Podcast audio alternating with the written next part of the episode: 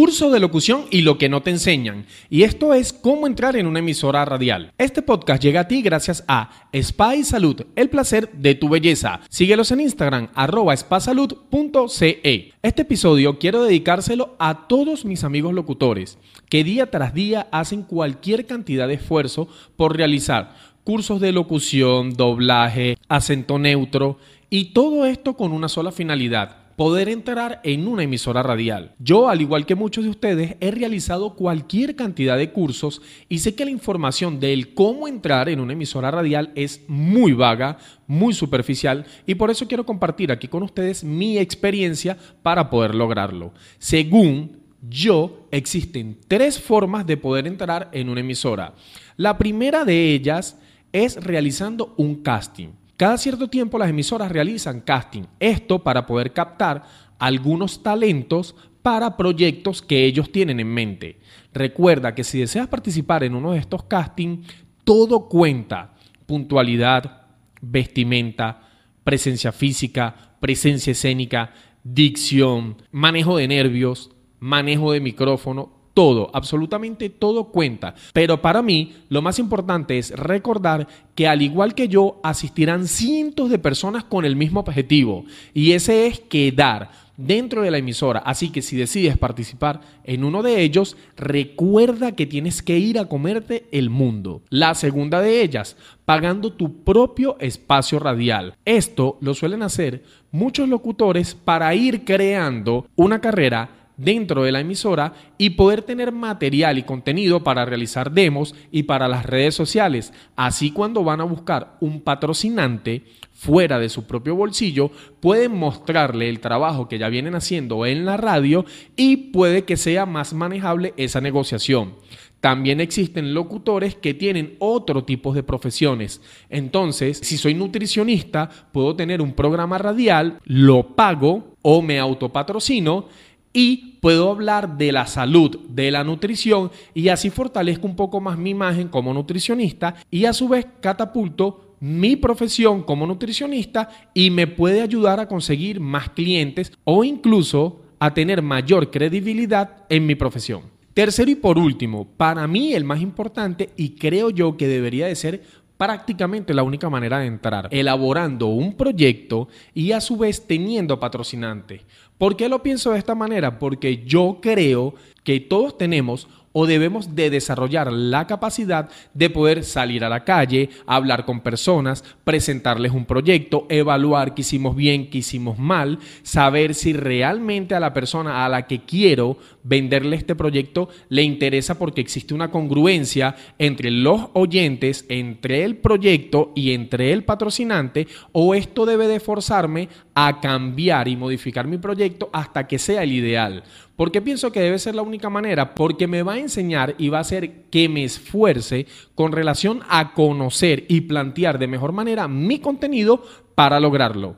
¿Te gustaría saber cómo hacer para realizar buenos proyectos y buscar la congruencia entre proyectos y patrocinantes? No dejes de escuchar mi segundo episodio donde estaremos tocando este punto. Soy Illich Niño. Si este podcast te gustó, compártelo y si conoces otro tipo de información de cómo entrar en una emisora radial, déjamelos en los comentarios. Nos escuchamos en mi segundo episodio.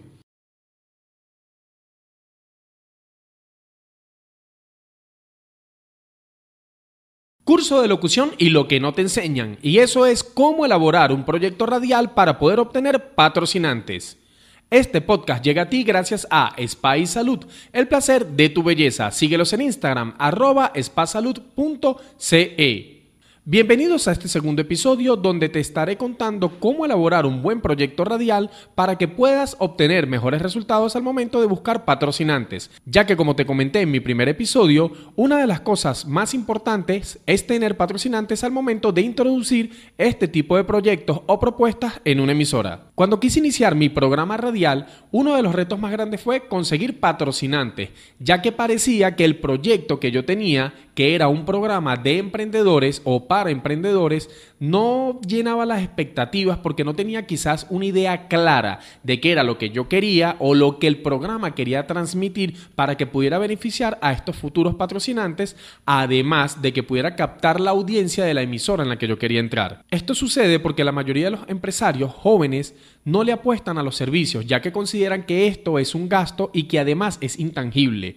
Entonces, la elaboración del proyecto o de la propuesta tiene que ser muy clara, muy concreta, bien definida y que además vaya apoyado de algún material para que ellos puedan ver de qué trata o si este proyecto les beneficia como emprendedores, como empresarios o no. En este podcast te daré tres tips para que puedas elaborar un buen proyecto radial y se lo puedas presentar a patrocinantes o futuros patrocinantes y ellos puedan ver lo tangible de tu proyecto. Además, puedan apreciar tu trabajo. Tip número uno saber a quién va dirigido mi proyecto y ver si éste me acerca al patrocinante que deseo tener.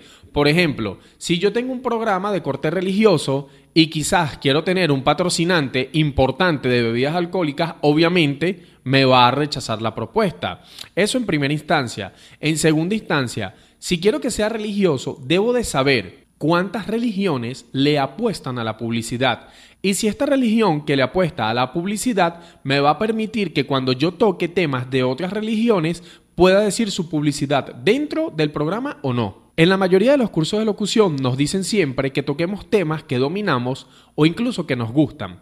La pregunta es, cuando tú elaboraste el curso de locución o si estás interesado en hacer un curso de locución, ¿lo quieres hacer porque quieres hablar de un tema en específico o porque quieres ser un profesional del micrófono y tener tu propia audiencia para informarla, para recrearla, para captarla, obtener patrocinantes y poder recibir el beneficio de tener los mismos? Cuando yo me hice esta pregunta me di cuenta de que lo que yo quería obviamente era la segunda, conectar con una audiencia.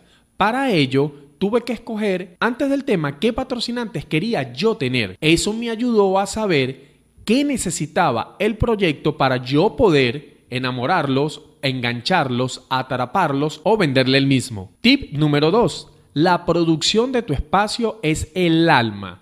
Es vital de tu programa. Tienes que entender que las personas se casan con lo que les gusta. Una de las cosas más importantes que cautiva a un oyente es la música. Entonces, debes de tener una cortina musical que sea congruente con tu programa, pero que además sea muy atractiva para el oído del público. Los efectos especiales son sumamente importantes para poder hacer volar la imaginación de nuestros oyentes. Además de esto, los invitados que aporten contenido de valor en tu programa son sumamente importantes y atractivos para la audiencia, para que no sea un programa solamente lineal, informativo, no, crea secciones, mete efectos musicales, ten invitados, eh, que las secciones sean creativas y también recreativas. Incluso puedes probar con juegos y retos dentro del programa. Tip número 3. Para finalizar, lo más importante es que entiendas los dos anteriores. Una vez logrado esto, realiza demos. Ya cuando tengas definido musicalización, efectos, secciones, haz un pequeño demo que no exceda los 10 minutos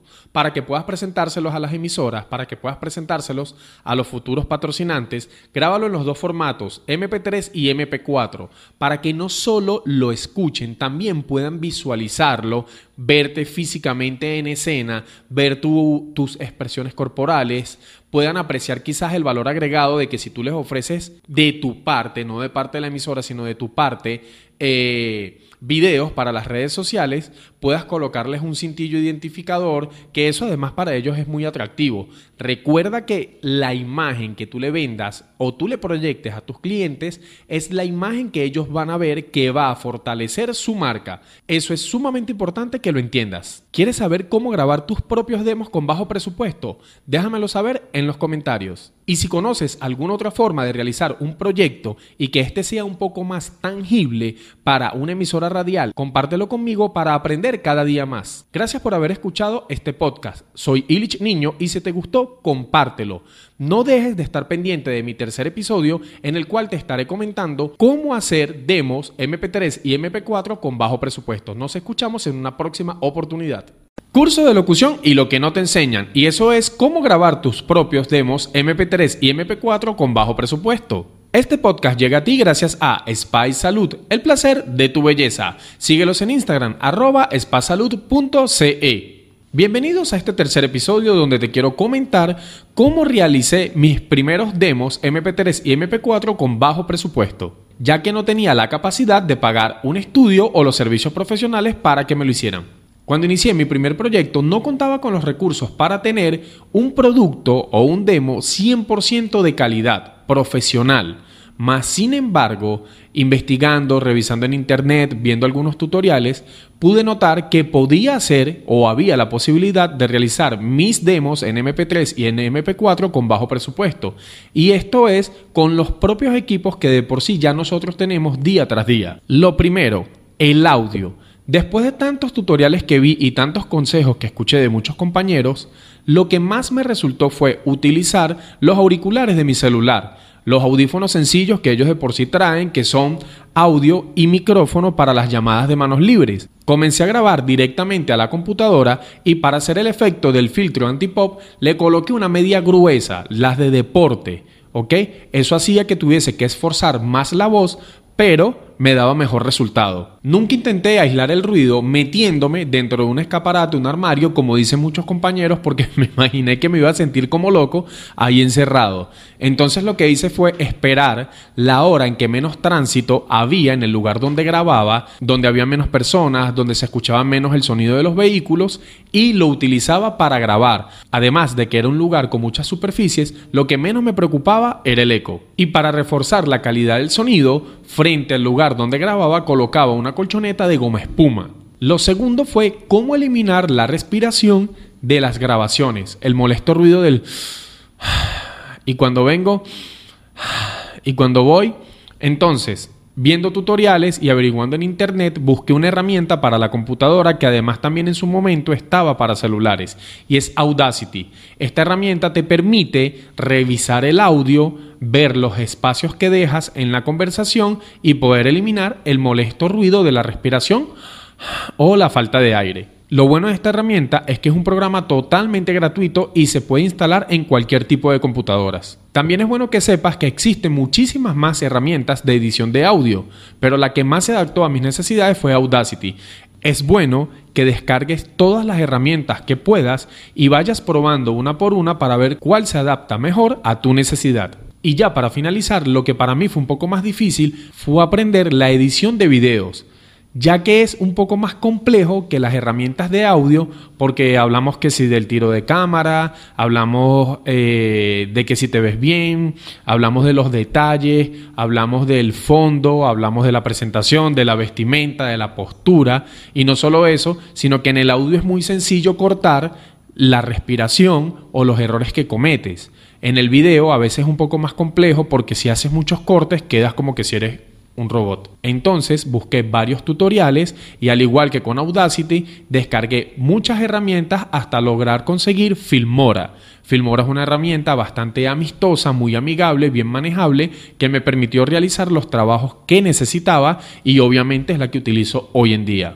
Lo que más me gustó de esta herramienta es que la puedes instalar tanto en la computadora como en el móvil. Lo malo es que la versión gratuita es solo para el móvil, porque en la PC te deja un marco de agua. En la versión móvil que solo te deja la publicidad al final de la edición del video, es más sencillo eliminarlo después desde la aplicación del mismo celular cuando recortas el video. Ya no tienes ningún tipo de excusa para decir que no puedes realizar tus demos porque la mayoría de las personas tenemos teléfonos móviles inteligentes en los que podemos grabar y obviamente pues computadoras en la casa, en la mayoría de los casos. ¿Ok? Si no, igual el audio también lo puedes grabar directamente en tu móvil. Así que puedes intentar e ir grabando tus primeros demos. Yo sé que es sumamente difícil y complicado porque no estamos acostumbrados a utilizar este tipo de herramientas.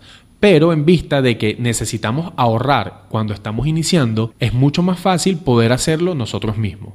Con el tiempo, si piensas vivir de la locución, de la grabación, de los tutoriales, ya tendrás que hacer un esfuerzo para que puedas comprar tus primeros equipos.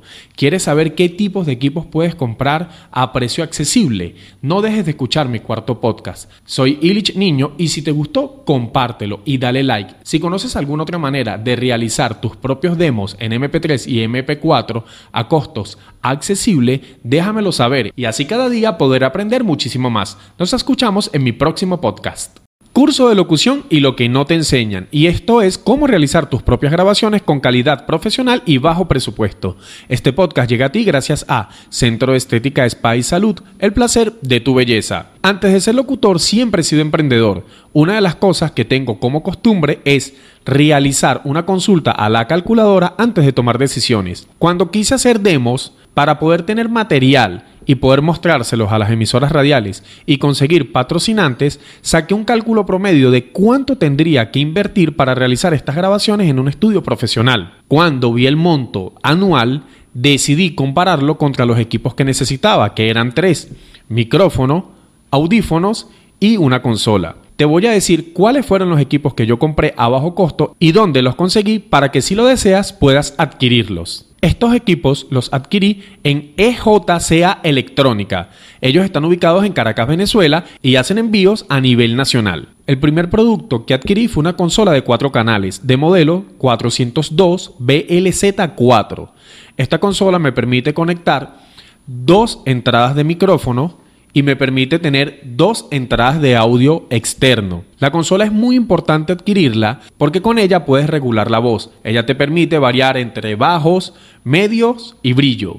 El segundo producto que adquirí fue el micrófono. El primer micrófono o el más accesible en el momento fue uno de marca Audesbo. Este micrófono es uno de los más económicos, pero de verdad te graba con una calidad óptima. Además, la consola te ayuda a que puedas nivelar el audio y así compensar pues la falta de calidad que quizás pudiera tener el micrófono por no ser uno de los plus. El tercer producto fueron los audífonos. Los audífonos son parte importante para realizar las grabaciones ya que por ellos tenemos el retorno del sonido, del audio, lo que estamos grabando. Los audífonos que adquirí en primera instancia no fueron comprados, fueron los propios audífonos que tenían mis celulares, ya que tú lo puedes conectar sin ningún tipo de problemas en la consola y no vas a sentir la diferencia de unos profesionales, semiprofesionales o audífonos de celulares.